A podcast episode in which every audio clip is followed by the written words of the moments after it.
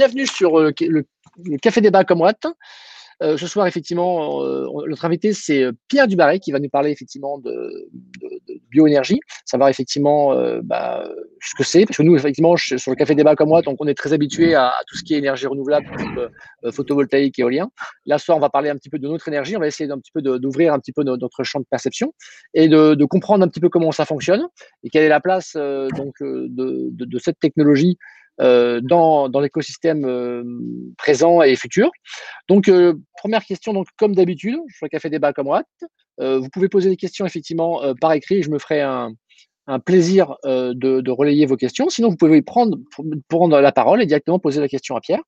Euh, bien sûr, en votre avis de manière respectueuse et vous pouvez ne pas être d'accord avec Pierre, mais il faut l'exprimer de manière argumentée.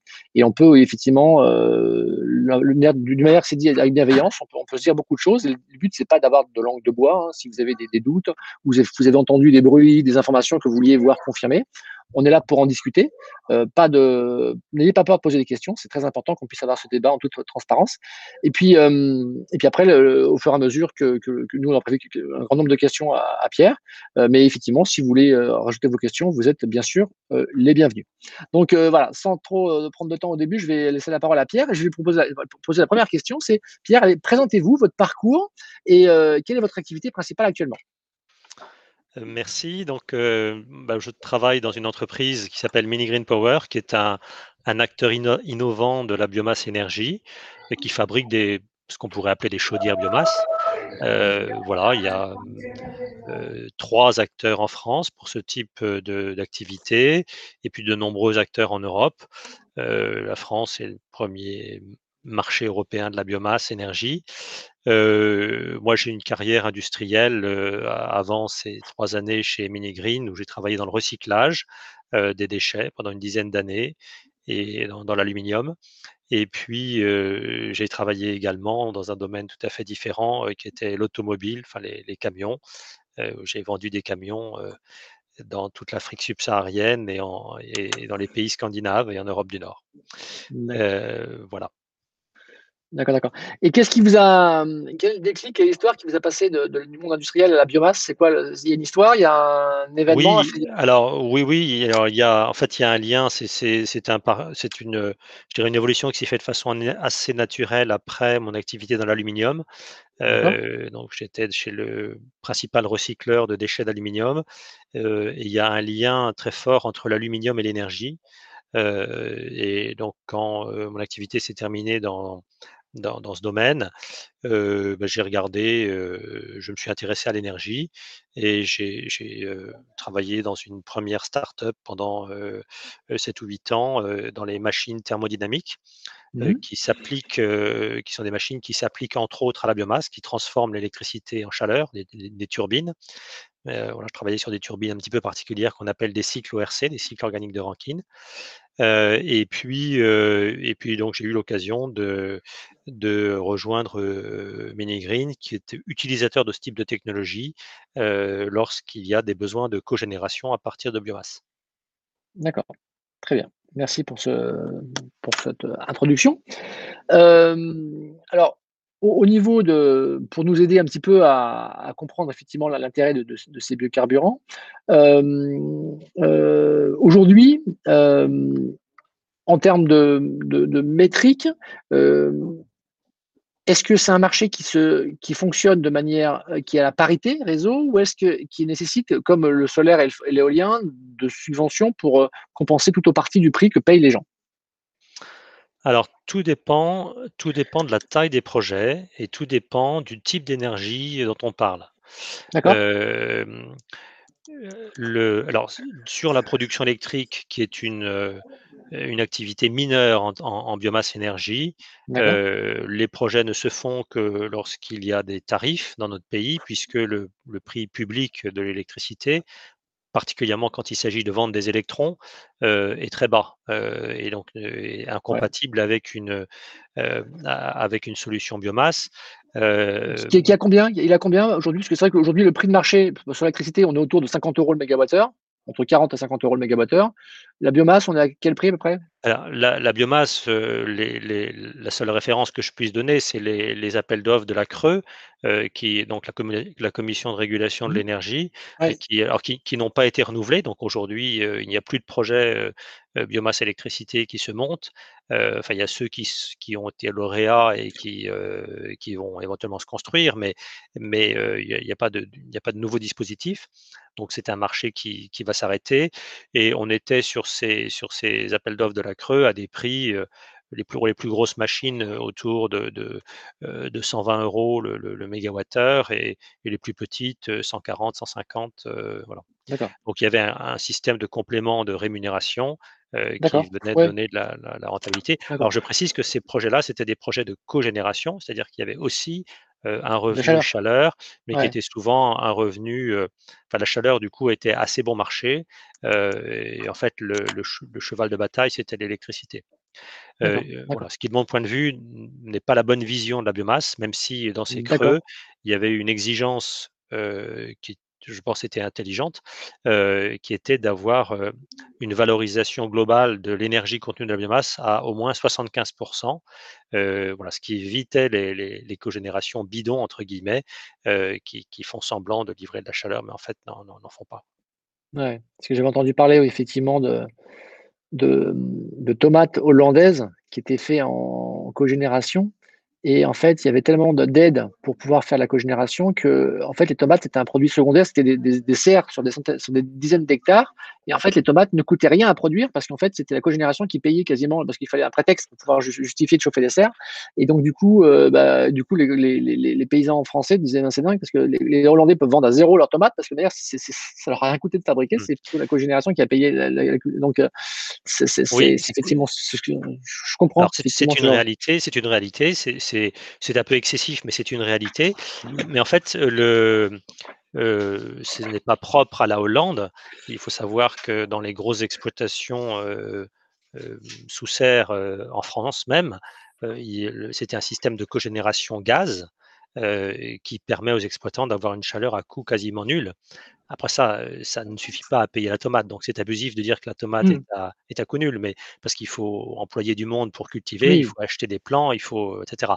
Mais ça permettait d'avoir une chaleur, heu, une chaleur à à coût quasiment nul ou très faible, alors uniquement pendant les mois d'hiver, puisque c'est à ce moment-là que fonctionnent les cogénérations de l'époque avec des tarifs très privilégiés, mais c'est quelque chose qui ne concerne pas la biomasse. Mais par contre, la question se pose pour tous ces opérateurs de passer à d'autres types d'énergie, heu, puisque ces dispositifs, heu, se terminent, heu, et que qu'il va falloir donc il va donc falloir remplacer ces les ces ces systèmes énergétiques par d'autres, mmh. notamment par de la biomasse. Mmh OK, c'est clair.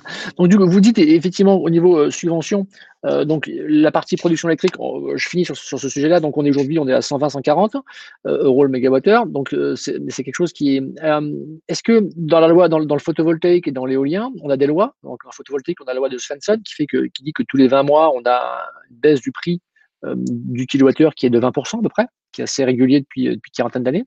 Est-ce que, dans la partie biomasse, est-ce qu'on a aussi des des lois, heu, de de baisse de prix? Est-ce que plus on arrive à qui dit que plus on investit dans cette technologie, heu, plus on a on atteint une masse critique et plus on atteint cette masse critique, plus elle est capable de réduire les prix pour pouvoir, à la fin, dans un futur, Oui, je oui, 5-10 ans, 15 ans, oui. soit soit pas soit capable de se passer de subventions? On est dans la biomasse dans un domaine tout à fait différent, du photovoltaïque de ce point de vue-là. C'est une, les technologies qui sont mises en œuvre sont des technologies très anciennes, et donc on on a on n'est plus du tout sur une courbe d'expérience, on est sur une technologie mûre. Ce que nous, nous essayons de changer pour notre part, c'est de faire des des machines, des ch des chaudières un peu particulières qui donnent accès à des combustibles moins chers que la plaquette forestière. En fait, l'une des limites de de la biomasse, qui est qui qui est d'ailleurs, il faut le savoir, le l'un des premiers contributeurs aux énergies renouvelables aujourd'hui, hein. Les les les les quantités d'énergie renouvelable produites par la biomasse sont tout à fait colossales. On en parle peu parce que c'est rentré dans le paysage, Mmh. mais heu, là, j'ai sous les yeux un chiffre qui indique qu'en termes de production thermique, on a 7 900 mégawatts de puissance biomasse installée dans notre pays. Heu, voilà, c'est quelque chose qui est quand même, colossal.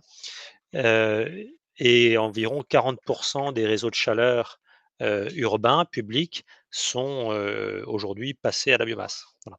Bon, il y a encore beaucoup à faire, mais la, biomasse est bien ancrée dans le paysage, avec des technologies sur lesquelles il n'y a pas vraiment de gain à attendre. Ce que l'on peut attendre, et c'est sur quoi nous, nous travaillons spécifiquement, c'est d'aller vers donc, des combustibles moins chers. Le combustible typique qui va dans une chaufferie biomasse, alors sauf si, là je ne parle pas des chaufferies ou des chaudières individuelles qui prennent des bûches ou des granulés, mais je parle de chaudières plus industrielles. c'est ce qu'on appelle la plaquette forestière.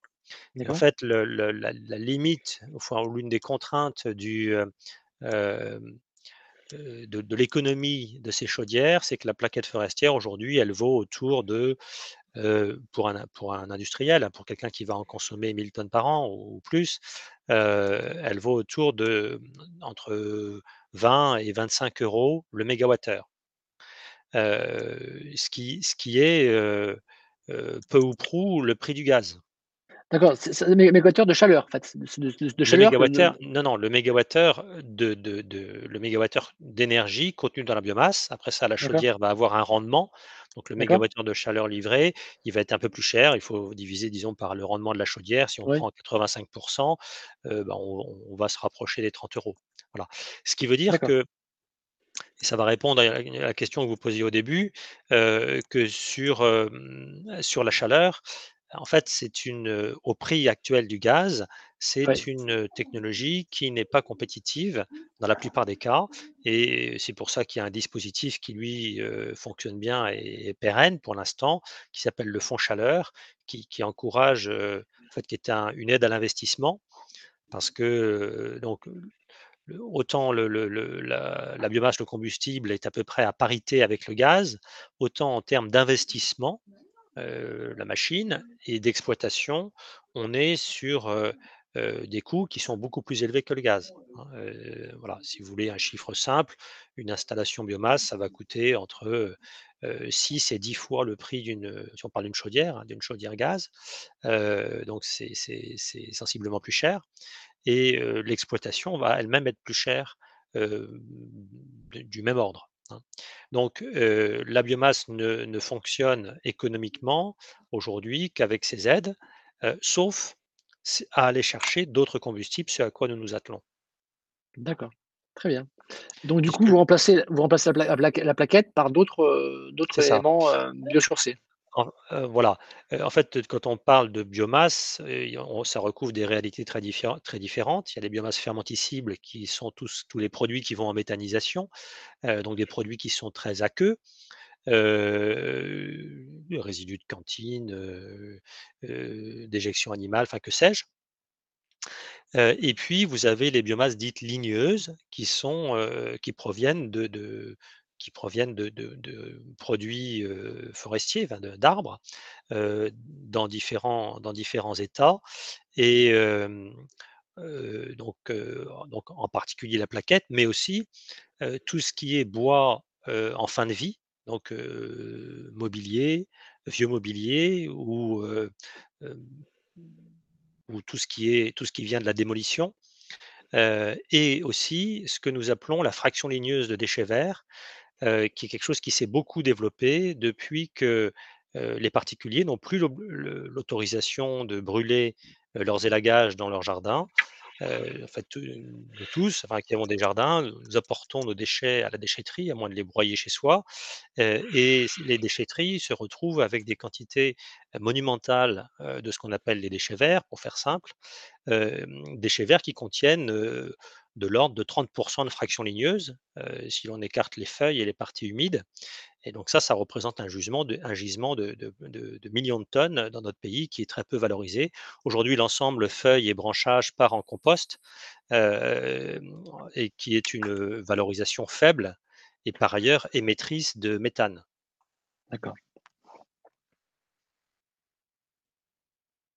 Ok, ok. Merci pour ce. Donc, du coup, si je résume au niveau des biocarburants, donc un premier point qui est à limite ce que vous dites le moins intéressant, c'est la production d'électricité, qui est sur un prix qui est assez élevé et qui, et qui, n'a d'intérêt qu'en en cogénération pour pouvoir effectivement euh, augmenter le rendement de, de, de, ce, de, ce, système.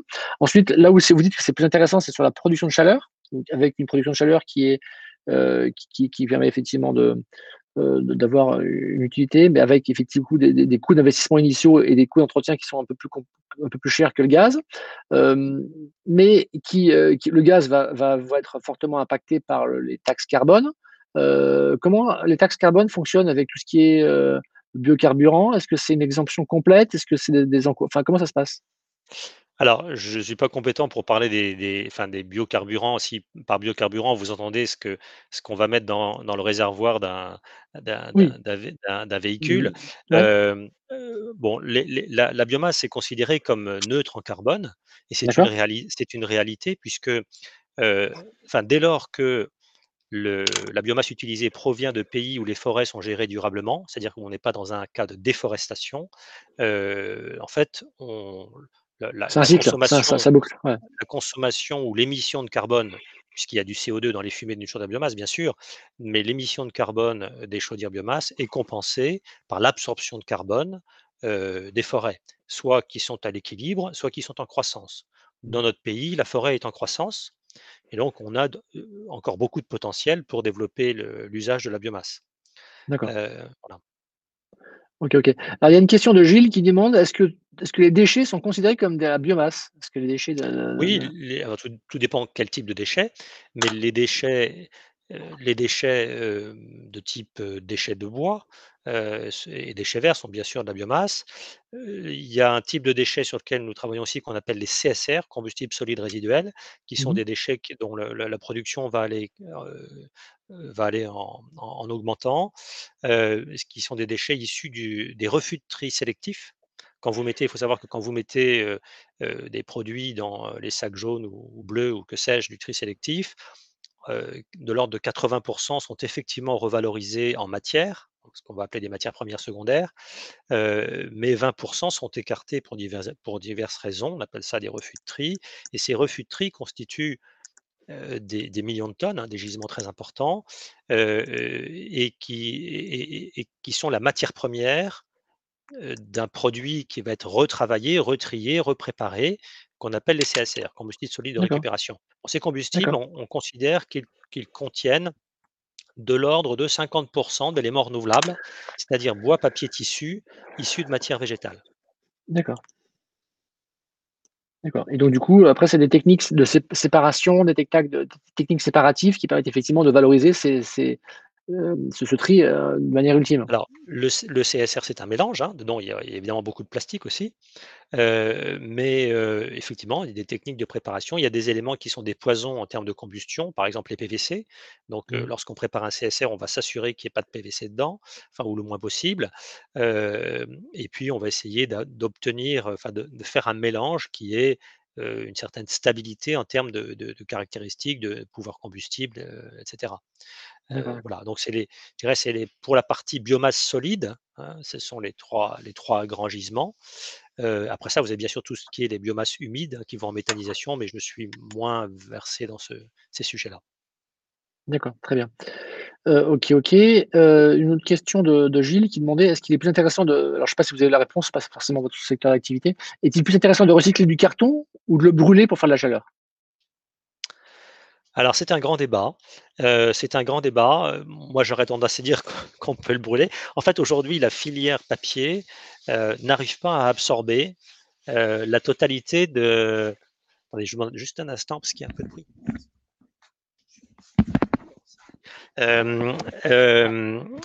Donc n'arrive pas à absorber la totalité du papier. Une partie de ces déchets partait en Chine, mais la Chine ne prend plus ces déchets et donc il y a un réel problème. Aujourd'hui, beaucoup de ces matières, en fait, finissent dans les CSR.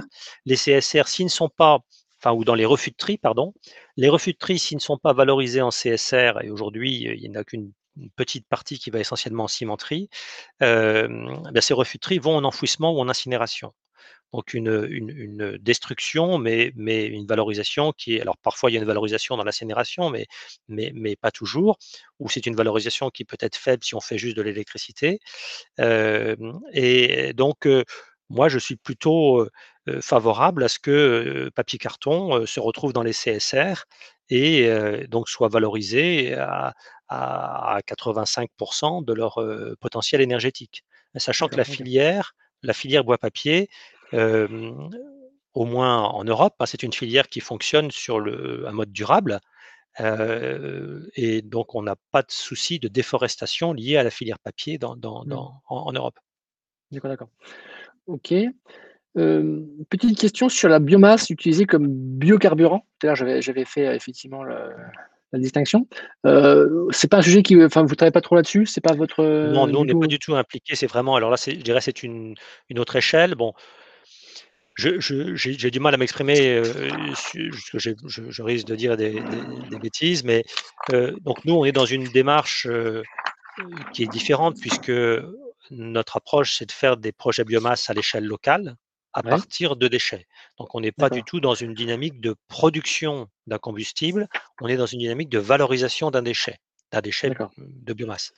Donc voilà, on est on est dans une autre approche, mais donc je je je me sens pas, heu heu, pertinent pour faire, heu, pour porter un jugement sur, alors c'est vrai qu'on peut s'interroger sur, le fait de consacrer des surfaces agricoles à produire des biocarburants, hein, c'est je pense que, c'est une question qu'on peut se poser, mais d'autres personnes sont plus compétentes que moi pour en parler. d'accord, d'accord. Euh, Grégory, Oui, c'est c'est Gilles euh, ici. J'ai- j'ai- j'ai, euh, J'avais une euh, peut-être un point pour ajouter par rapport au biocarburant. Euh, comme tu sais, euh, je travaille avec ExxonMobil. ExxonMobil fait beaucoup de, de, de recherches sur ça, notamment avec les algues. Euh, et euh, comme Pierre a dit, euh, le grand débat, c'est est-ce qu'on utilise des terres agricoles pour faire du biocarburant ou pas. Quoi. Et donc, euh, ExxonMobil est, est vraiment basé aux États-Unis. Et euh, là où on voit vraiment quelque chose qui se fait, c'est justement aux États-Unis, ils ont vraiment des étendues un peu désertiques, tout ça. Et donc, ils arrivent à faire ça parce que c'est pas réellement des terres agricoles. Maintenant, euh, la recherche, euh, elle est vraiment poussée. Ils essaient d'ajuster génétiquement les algues, tout ça, pour que les algues arrivent en fait à générer suffisamment de matières grasses, en fait, de, de, de, diesel, de biodiesel, tout ça. Et euh, au jour d'aujourd'hui, ils arrivent un peu à une limite où, euh, pour pouvoir produire suffisamment, à chaque fois, en fait, ils sont obligés d'écraser les algues pour extraire tout ça. Et du coup, eh ben, à chaque fois, ils redémarrent avec un batch de d'algues ou d'eau qui est en fait déplété du fait qu'ils ont dû squeezer les, les, les, algues pour extraire le diesel. Et, euh, et, du coup, après, ils sont obligés de réensemencer, refaire pousser les algues. Mais c'est pas quelque... le, le, le Saint Graal, en fait, c'est de réussir à avoir des algues qui euh, éjectent naturellement euh, le diesel, que le diesel vienne à la surface et qu'après tu le, tu le, tu l'écumes en quelque sorte. Ça, c'est ce qu'ils essayent de faire d'un point de vue recherche. Mais euh, ça, c'est d'un point de vue biocarburant, les, les, grosses compagnies pétrolières ou les compagnies qui ont vraiment beaucoup d'argent dans ce genre de choses, ils essayent de faire ça. Euh, ça, c'est vraiment le, là où, où, est, où est la technologie au jour d'aujourd'hui. Ok, ok. Merci Gilles pour cette petite euh, précision sur les biocarburants liquides, parce qu'effectivement, euh, on va arriver maintenant aux questions de savoir c'est la place du citoyen à l'échelle locale, etc. C'est-à-dire, euh, nous, on travaille dans le, solaire, dans l'énergie renouvelable. On dit voilà, est-ce que on incite effectivement nos, clients qui ont des voitures électriques à, passer à l'autoconsommation pour produire leur énergie et à recharger leur voiture chez eux? On disait est-ce que ça vaut c'est la question que je voulais vous poser, mais je pense qu'on y a répondu. C'est est-ce que ça vaut le coup de, de, récupérer un peu de biomasse pour pouvoir faire un biocarburant, pour pouvoir mettre dans sa voiture et circuler autour de chez soi? Et je pense que c'est quelque chose qui est pas du tout envisageable à court terme parce que c'est c'est pas, pas le même principe. Oui, je pense que sur ce sujet-là, il faut commencer par les avions. C'est-à-dire que là où on a besoin de densité énergétique et où le poids des batteries est un problème, c'est l'aviation. Donc, si on veut faire des, bio, des biocarburants, là où c'est le moins critiquable, j'ai envie de dire, en termes d'emploi, Ouais. c'est certainement dans l'aviation. D'accord. voilà. D'accord. Ok. Alors, euh, donc, une question qui vient sur le, le citoyen. Euh, donc, comment vous vous, vous intégrez dans, dans, votre processus de, parce que vous dites que vous aidez un peu les, les, les territoires à, avancer sur des dynamiques de valorisation. Euh, comment ça se passe à l'échelle C'est quoi un projet pour vous euh, typique? Un projet, est-ce que vous pouvez donner un exemple d'un projet que vous avez fait dernièrement? Euh, Quelles sont les différentes étapes? Par quoi ça commence? Est-ce que c'est un, euh, une, collectivité qui vous appelle? Est-ce que comment ça se passe? Et, comment vous qualifiez ce besoin initial? Et comment vous le transformez, comment vous créez de la valeur? Et comment voilà quel est le cycle de vie d'un projet en différentes étapes? Alors il y a tous les cas de figure. Euh, on travaille à la fois avec des collectivités et des industriels. Et euh, bon, on est, il faut savoir que nous sommes une jeune société. Hein, nous existons depuis six ans, donc euh, on n'a pas, on n'a pas un, historique qui est très long. mais en fait, la particularité de nos machines, c'est que c'est leur faculté à consommer des déchets, donc des, matières qui sont peu chères, voire à coût négatif. Et du coup, leur rentabilité est étroitement liée à leur intensité d'usage.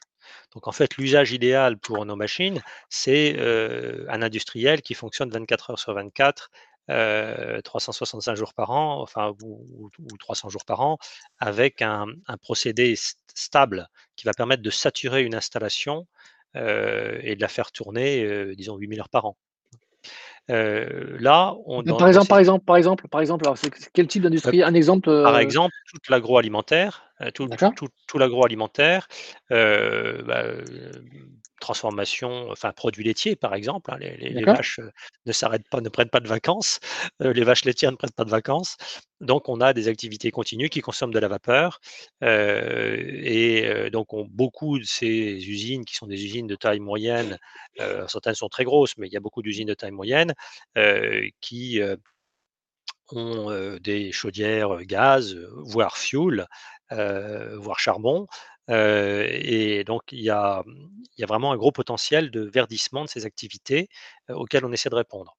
Et puis, il y a bien sûr les collectivités. Ce qui est intéressant dans les collectivités, juste pour essayer de, tirer le fil de la. De, la alors, je suis un industriel, j'ai des vaches laitières, j'ai besoin de gaz parce que j'ai besoin de vapeur, enfin, j'ai besoin de chaleur parce que j'ai besoin de vapeur. Donc, vous, vous dites, voilà, bah, démontez votre chaudière fuel et je vous mets une chaudière biomasse et vous allez voir ça. Qu'est-ce que, alors, en fait, euh, nous leur disons pas de démonter la chaudière fuel parce que la biomasse, surtout quand on travaille avec de la biomasse déchets, c'est plein de surprises. Euh, et donc on leur dit gardez votre chaudière gaz ou fuel en secours. En sécurité, ouais. mais le, fournisseur euh, de base va être la chaudière biomasse. et en général, notre processus d'approche consiste à faire très vite un, ce qu'on appelle une note de concept avec un premier business plan où on va regarder si on est capable d'arriver à un prix équivalent ou inférieur aux énergies fossiles. Dans certains cas, pour y arriver, on aura besoin des, subventions de l'ADEME à travers le fonds chaleur. Dans d'autres cas, on, y arrive sur des machines qui sont plutôt plus grosses, on peut y arriver sans. Mais évidemment, on ne va pas s'en priver si, bah, après ça, c'est des questions de TRI. voilà. et, si on veut avoir un bon TRI, il est, il est généralement nécessaire d'aller chercher les subventions. D'accord. Donc du coup, vous faites une préétude. Là, euh, en fonction de l'endroit géographique où est située cette, cette, cette, cette, fabrication de produits laitiers à partir de, de lait de vache, euh, vous, vous, regardez quelle est la, la, la, biomasse la plus disponible, ça, parce que la, distance compte. Alors, On va faire effectivement, dans le cadre de, de cette, étude préalable, on va faire euh, ce qu'on appelle un plan d'approvisionnement. Donc, on va mmh regarder à quelle biomasse on va pouvoir accès, à quel prix et donc, ça, ce qui va permettre de trouver le prix du kilowattheure, qui est finalement ce qui, est, ce qui intéresse le, client. D'accord. Ok, ok. Donc, donc, vous faites un plan d'appro par rapport à ce qui est disponible dans un périmètre facile d'accès. C'est ça.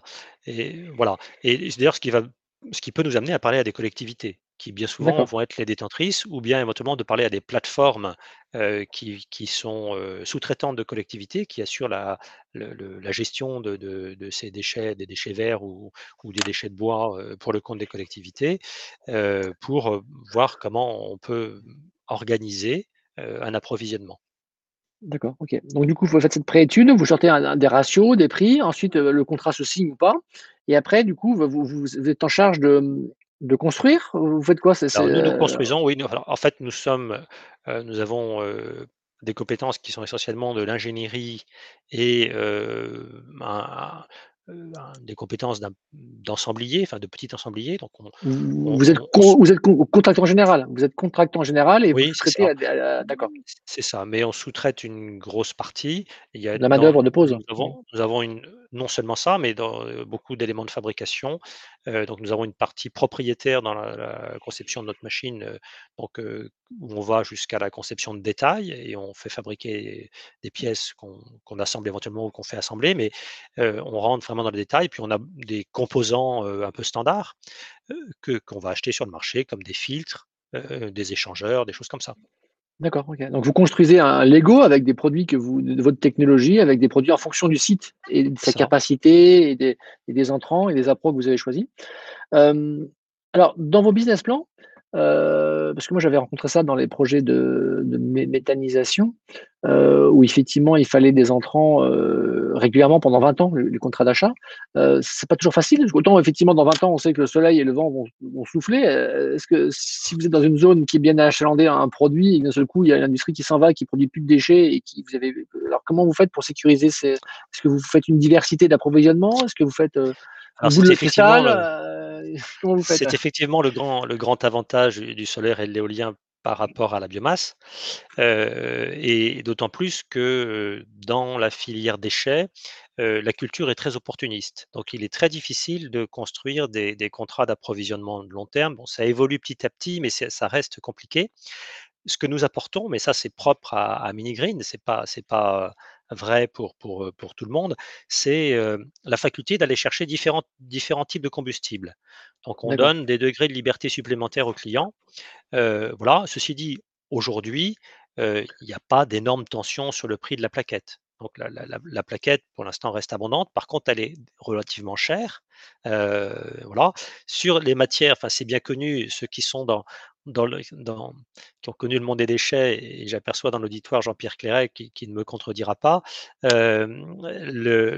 fait, dès qu'un déchet trouve une utilisation valorisante, il a tendance à prendre de la valeur. Donc, effectivement, il y a toujours, cet aléa qui existe dans la biomasse, qui, aléa qui n'existe pas dans le cas du solaire et de l'éolien. Très bien. Donc une fois que vous avez effectivement installé, vous avez fait le plan d'appro, vous avez fait, vous avez, vous avez vendu le projet, vous l'avez construit. Après au niveau maintenance, c'est vous qui vous en occupez ou Oui, alors nous, on propose, on propose de Ouais, juste, je, je finis sur le contrat, une fois que vous l'avez construit, euh, vous êtes engagé sur des, vous engagez sur un, un taux de performance. Euh, quels sont vos engagements euh, par rapport à la production d'énergie C'est vrai que sur, sur, moi, je suis toujours par, un parallèle avec le solaire pour, mmh, pour mmh. accrocher des wagons à des choses que, que, je connais. Effectivement, quand on vend, on me dit voilà, je m'engage à ce que la, la, production soit de 30 kWh par, par mètre carré par an pour, cette, pour ce générateur-là. Et si j'arrive pas à ce moment-là, euh, ben, je vous paye une pénalité, enfin, je prends des assurances. Est-ce que, est que, vous, vous êtes un peu dans des, dans des contextes un peu équivalents? Oui, tout à fait. et donc, je dirais dans le cas de base, ça va être une, garantie de performance qui va être une puissance thermique, avec des, pénalités à la clé éventuellement.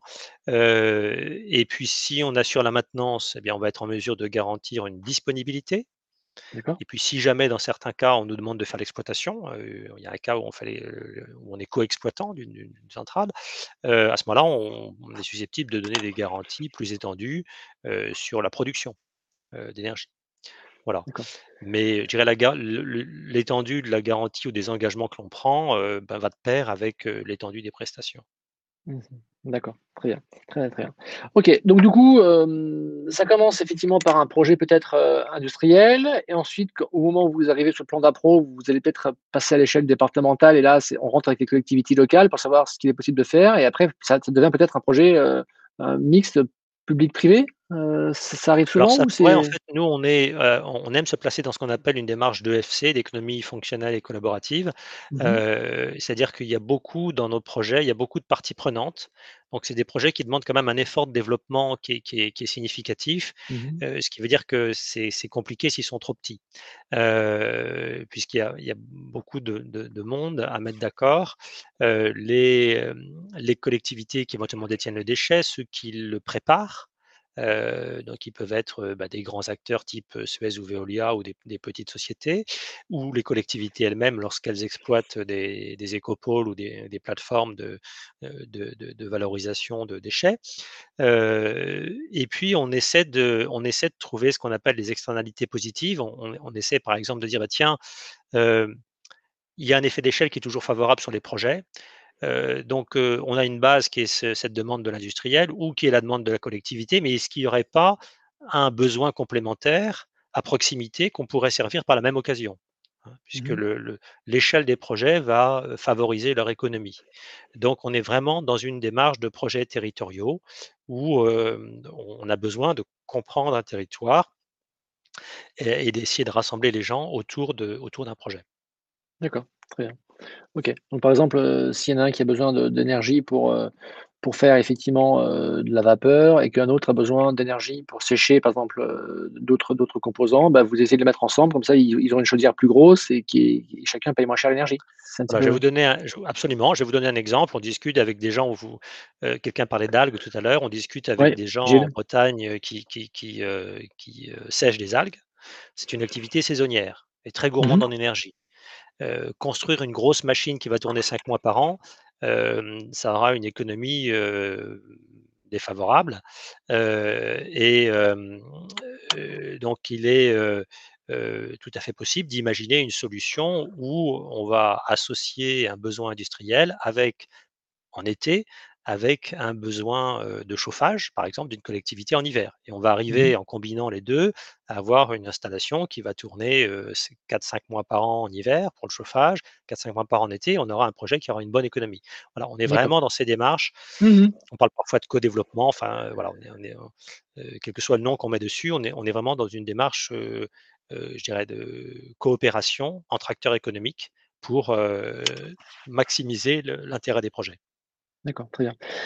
Alors, tout à l'heure, on a eu une remarque effectivement de de Gilles qui nous disait effectivement qui nous faisait un retour d'expérience, chez Exxon, ExxonMobil et qui effectivement qui de de cultiver des algues pour pouvoir récupérer du diesel qui est à l'intérieur d'huile et pour pouvoir ensuite, heu, hem et effectivement le le graal de ExxonMobil, c'est effectivement de pas être obligé de tuer, l'algue pour récupérer la partie huile, pour essayer de voilà, que ça pouvait flotter et qu'on puisse, régulièrement passer un râteau, et récupérer cette huile pour pouvoir la mettre dans des dans des dans des systèmes, heu, de production continue, qui est le rêve de tout industriel, hein, c'est ça. Alors vous, est-ce que vous avez un rêve identique? Est-ce que vous vous dites: «Tiens, on, heu, chez Mini Green, on fait de la recherche, on fait des projets et nous, ça serait trop génial si on pouvait, heu, effectivement trouver, heu, une solution, comme l'a exprimé tout à l'heure Gilles sur sur la le» mais vous, qu'est-ce qui vous manque et qu'est-ce qui bah, demain si vous si si vous deviez rencontrer un lors d'un colloque, un un chercheur qui qui qui vous parle et qui vous dit qu'il a inventé un truc et vous dit: «Mais c'est ça qui nous manque, c'est ça». c'est quoi un petit peu le le le qu'est-ce que vous rêveriez de pouvoir, heu, avoir comme comme comme un élément d'évolution de votre technologie, heu, qui permettrait d'être un game changer? Alors ce qui nous manque, c'est moins dans l'ordre de la technologie que dans l'ordre de, heu, je dirais de de, la distribution de ces solutions, de la notoriété, et puis du du du financement, qui est du nerf de la guerre. En fait, on a bon, on a parlé de biomasse aujourd'hui, je je vous ai laissé entendre qu'on va vers les CSR.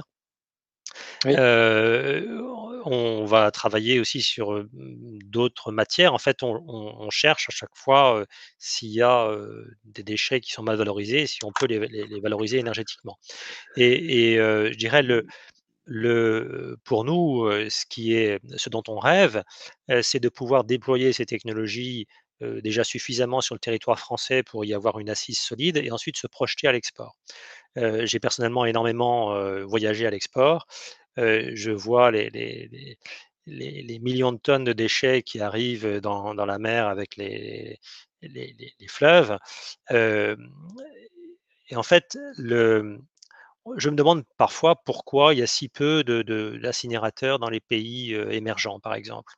Et je crois que l'une des réponses, c'est que la taille des projets qui se leur sont proposés est, heu, beaucoup trop importante, heu, par rapport à la fois à des contraintes, urbaines, sociales, de paiement, de de taxes, d'enlèvement, et que la faculté d'une, technologie à petite échelle valoriser ces résidus, heu, serait un vrai game changer au plan, de environnemental heu, pour ces pays-là. Donc ça, c'est un c'est c'est un de mes rêves, par exemple, d'aller pouvoir mettre des machines en Asie et en Afrique, alors qui seront, là-bas essentiellement tournées vers la production d'électricité, heu, puisqu'ils ont beaucoup moins besoin de chaleur. Encore qu'on puisse faire, du de du froid, avec, un peu de chaleur, avec ce qu'on appelle les groupes à absorption, mais bon bon, il y a le il y a le rendement est pas génial, mmh, voilà. Mais, il y a plein de choses à faire avec la biomasse, dans notre pays déjà et ailleurs. Donc notre notre horizon, notre, la mer vers laquelle, on souhaite voguer, c'est vraiment, d'arriver à déployer cette technologie, et d'en réduire les coûts. Voilà, mais c'est pas donc c'est plus une, c'est plus un rêve, je dirais industriel, hein, de de de de descendre puisque nous à la différence, de ce que je vous disais au début, de la technologie des chaudières biomasse classiques, qui est une technologie mûre sur lequel il y a plus beaucoup de de de d'économies à à attendre. Nous, nous sommes au début de notre courbe d'expérience et donc on peut gagner. Alors on reste, on fait des machines qui contiennent beaucoup d'acier, beaucoup de réfractaires, beaucoup de matière. On ne va pas on va pas vivre le, phénomène que l'on peut vivre dans les panneaux photovoltaïques ou dans les voilà. Mais néanmoins, il y a certainement une, courbe d'expérience qui va nous permettre d'augmenter la compétitivité de nos machines qui est déjà bonne grâce au combustible mais quand on aura réduit le prix de, fabrication, on, pourra vraiment ouvrir des, enfin, ouvrir des champs nouveaux en termes de, distribution de ces machines et peut-être descendre aussi l'échelle. Aujourd'hui, on ne démarre pas en dessous de, consommations qui vont être autour de 1800 MWh par an. Donc, on a beaucoup de demandes de euh, petits immeubles, de particuliers. Malheureusement, on est obligé de, leur dire que ce n'est pas notre domaine aujourd'hui. Si demain on arrivait à faire des, machines beaucoup plus petites qui permettent de faire des micro-cogénérations à partir de biomasse dans les, pour, des, pour des particuliers ou pour des petits lotissements, on, serait vraiment très heureux. voilà, mais, mais ça, passe par déjà une croissance, un développement sur nos gammes actuelles. D'accord, d'accord. Et, qu'est-ce qui vous manque pour faire des, choses plus petites? C'est quoi? Euh, C'est une question de matière? C'est la matière qui, pose un problème? Non, bah, la, miniaturisation, c'est quelque chose qui est techniquement difficile. Euh, voilà, enfin, pour l'instant, c'est un sujet sur lequel on n'a pas travaillé plus que ça, euh, parce que bah, on est une petite équipe et que on mange l'éléphant petit à petit. Mais, mmh. mais, mais on a déjà beaucoup à faire sur le développement de notre gamme actuelle et, le fait d'aller vers de nouveaux combustibles, hein, comme je l'évoquais, qui, est pour l'instant notre cheval de bataille dans notre gamme de puissance qui va de, donc de 500 kW à 5 MW ou 7 MW. D'accord. D'accord, d'accord. donc tout à l'heure, vous disiez qu'effectivement, c'était moins technologique que des problèmes d'argent. quand vous dites des problèmes d'argent, c'est un problème de coût c'est le coût du. non, non, c'est le problème. C'est le, problème des, jeunes sociétés qui démarrent. Hein. On est à 6 ans dans, je dirais, la, la, mécanique, on est un bébé. donc, voilà, on a encore beaucoup de croissance à faire et ce sont des métiers qui sont très capitalistiques.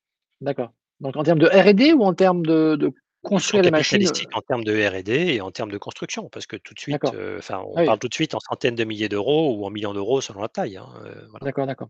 Ok. demain, vous êtes, vous êtes, vous êtes invité. imaginez que je suis pas Grégory Lamotte, je suis le, ministre de l'énergie et vous êtes invité et je vous dis tiens, voilà, dites-moi de quoi avez-vous besoin, Pierre, pour que effectivement on fasse des bons choix politiques?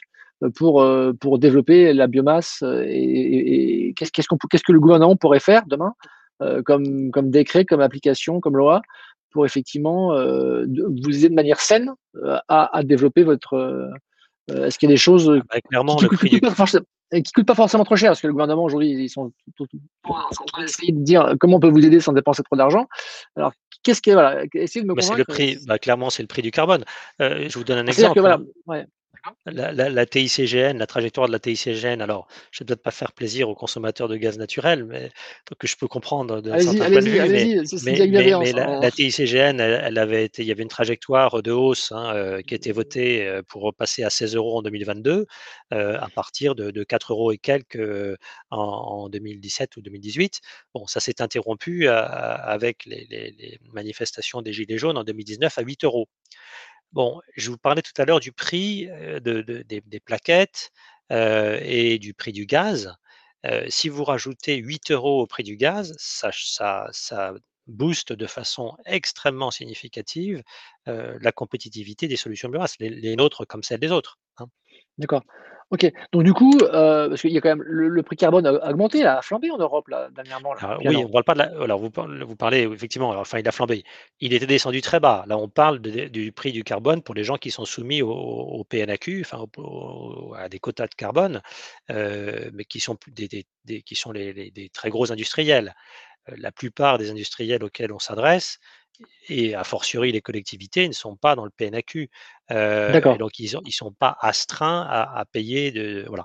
Mais et le mais le prix du carbone aujourd'hui, je crois qu'il est une trentaine d'euros. Hem, c'est c'est pas et comme ça joue marginalement puisqu'il y a des quotas, hein, donc il y a des quotas qui sont gratuits. C'est c'est c'est selon Oui, les mais de moins en moins, de moins en moins. Justement, il y a eu Oui, des oui, a heu, les font quotas se il réduisent petit à oui. petit, donc il y a effectivement un intérêt, heu, voilà et donc ça, c'est un mécanisme qui va peser, heu, qui va peser très fort à terme. Certains prédisent que le la tonne de carbone va monter à 300 €, j'en sais rien. Ce que je veux dire, c'est qu'à On espère. à je bon, je sais oui, mais ce que je veux dire, c'est qu'à à 30 € pour l'instant, l'effet, n'est pas encore massif. L'effet, il est sensible, mais il n'est pas massif. Voilà et dans notre domaine, si vous voulez, on nous, on s'adresse par exemple aussi à des agriculteurs qui ont qui ont des serres. Ces Ouais. gens-là ces gens-là ne sont pas frappés par cette, heu, taxe carbone, en tout cas aujourd'hui. Donc eux, ils sont frappés par la TICGN qu'il y a sur le gaz, pour leur chaudière gaz. Oui. Voilà. Donc ce qui nous impacte nous, c'est beaucoup plus une hausse de la TICGN qui est quelque part, la taxe carbone «du pauvre» entre guillemets. Mais si si la TICG la TICGN n'augmente pas, et bien, on continue à dépendre, de dispositifs tels que le fonds chaleur. D'accord, d'accord. Très bien, oui, donc du coup, effectivement, la TICGN, c'est vrai que si on augmente trop, après ça risque de poser des problèmes de de de rentabilité de beaucoup d'exploitations. Et c'est ça qui Oui, ça qui peut pas qui être, hem, ça peut pas être un mouvement isolé. Heu, voilà, mais donc a là-dessus, c'est forcément des choses qui sont coordonnées, heu, au moins au niveau européen. Et d'ailleurs, ce dont je vous parlais pour les les cogénérations gaz, clairement, différents gouvernements européens ont identifié qu'il y avait des un abus, que ce soit en Hollande ou en France et donc un certain nombre de contrats qui étaient excessivement favorables, aux opérateurs de ces cogénérations ont ont pris fin. oui, oui. Ah oui, effectivement, avec toujours un petit retard, pour le le le régulateur de comprendre ce qui se passe et il agit un peu trop trop tard quand la bulle existe déjà. Voilà. Et quels sont les pays qui sont en pointe là aujourd'hui, heu, là-dessus, heu? Quels sont les les les les les pays où on dit: «Oh là vraiment ils sont super en avance, ils sont ils ont de l'avance sur la France», oui, enfin c'est c'est je dirais c'est c'est banal, mais heu, les pays scandinaves ont vraiment beaucoup développé le le le bois énergie. D'accord, Heu, on comprend puisque ce sont les premières forêts, heu, même si la France a une très belle forêt en croissance, hein. La France est le quatrième pays, plus forestier d'Europe. mais bon, les pays scandinaves ont beaucoup beaucoup développé Fin ça. Finlande Finlande, Suède, c'est ça? Voilà, c'est ça, Finlande, Suède, Norvège? Norvège moins, Norvège, c'est très montagneux et et s'appuie beaucoup sur l'hydro, Ouais, l'hydroélectricité. Et donc et ces pays, par ailleurs, je dirais, ont été plus pragmatiques dans les réglementations. Je vous donne un exemple c'est aussi une difficulté de la filière.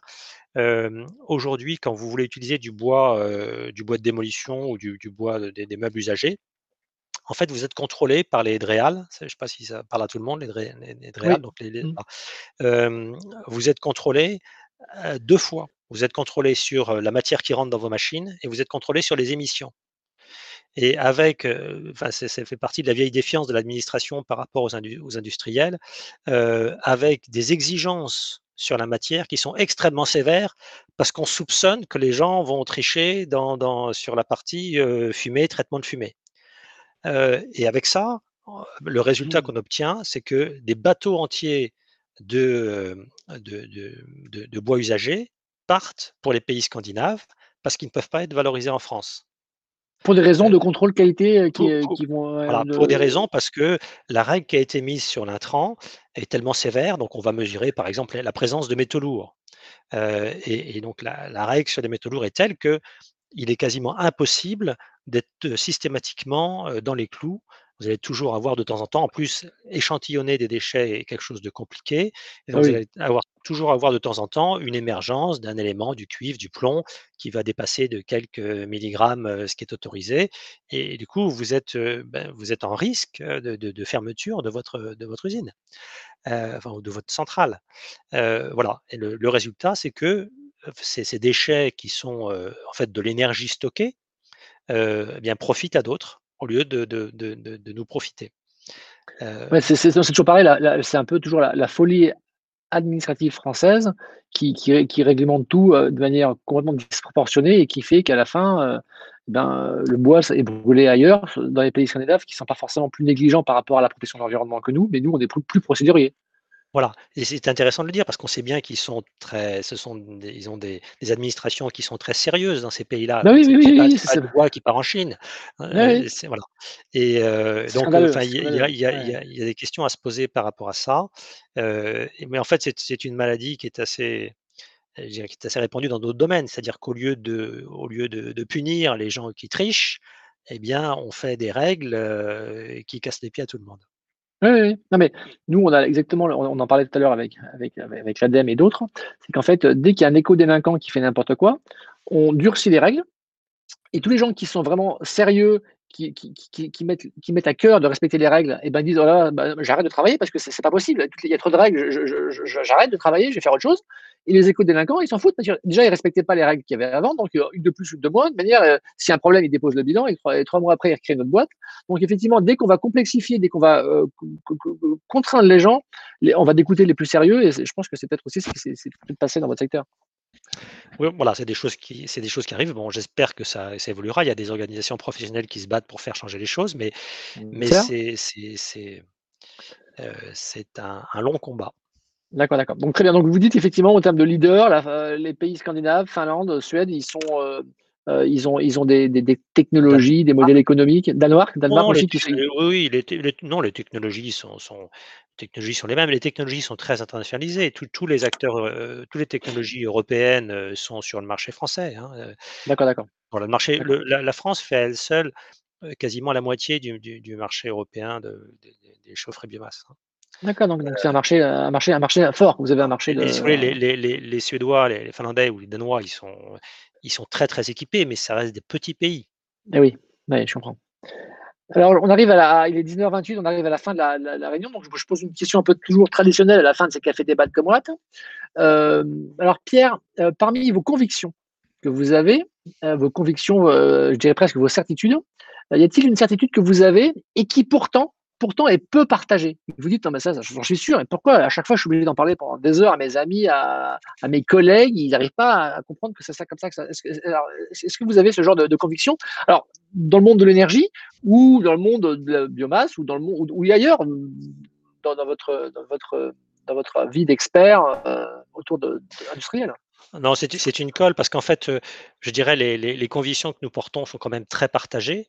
Euh, le, alors, si, ce qu'on peut dire, c'est que ce qui, est, ce qui est surprenant, c'est euh, ce que l'on fait est très tendance, entre guillemets, et, et, et l'interrogation qu'on pourrait avoir, c'est pourquoi est-ce que c'est si difficile?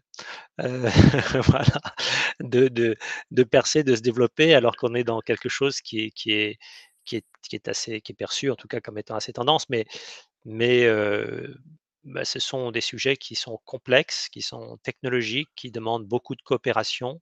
Donc c'est à la fois complexe au, plan technique et c'est complexe au plan humain et commercial, si j'ose dire, mmh parce que ça, se construit. voilà. Et après ça, mais ça, c'est pas tout à fait le même sujet, mais il y a aussi des gens qui ont intérêt à ce que ça ne change pas. Hein, oui. on, vient quand on, on vient bousculer certaines filières. voilà. Et, donc, il y, a, de l'inertie. les, il y a des acteurs établis hein, qui, adorent les oligopoles et qui n'ont pas envie de voir. et parfois, l'administration se fait leur complice parce qu'il est plus simple de gérer quelques gros projets qu'une multitude de petits. Mmh donc, voilà, pour, pour, pour heureusement, tous nos projets n'ont pas besoin d'un accord de l'Adréal, mais, mais dès que l'administration intervient, bah, si vous leur présentez une multitude de petits projets, c'est compliqué. alors qu'un gros projet, on a l'impression de faire avancer la cause des énergies renouvelables et d'ailleurs, grâce à ça, on a fait quelques aberrations, comme l'usine de Gardanne, par exemple, qui est une, usine qui est censée produire de l'électricité, 150 MW en brûlant du bois, avec un rendement de 30% et qui importe une grosse partie de son bois. Enfin, c'est quelque chose qui est où l'État, à la fois, n'a pas respecté les règles qu'il a dictées lui-même pour les autres, et, a fait quelque chose qui est finalement anti-écologique parce que le bois est, importé de je ne sais où, pour une part du Brésil, donc probablement du bois issu de déforestation. voilà, tout ça pour faire de l'électricité qui est horriblement chère et qui, qui va être payée par notre CSPE. Voilà. Bon, c'est terminé par un petit coup de gueule. ah, non, mais vous avez bien fait, Pierre. Non, c'est très bien. Ça permet de faire réagir et c'est l'esprit de Café Débat. C'est de dire, voilà, c'est de trouver un petit peu de, d'enlever à chaque fois un petit caillou et puis à la fin, une fois qu'on aura revêtu le petit caillou dans l'engrenage, euh, Mini Green pourra effectivement euh, filer à vive allure sur la, les chemins de la transition énergétique. Merci en tout cas. C'était euh, très, merci Pierre de votre participation, de nous éveiller un petit peu à cette, cette technologie qu'on ne connaissait pas. Merci à tous les participants et puis à mardi prochain. Bonne soirée. Au revoir. Merci. Au revoir.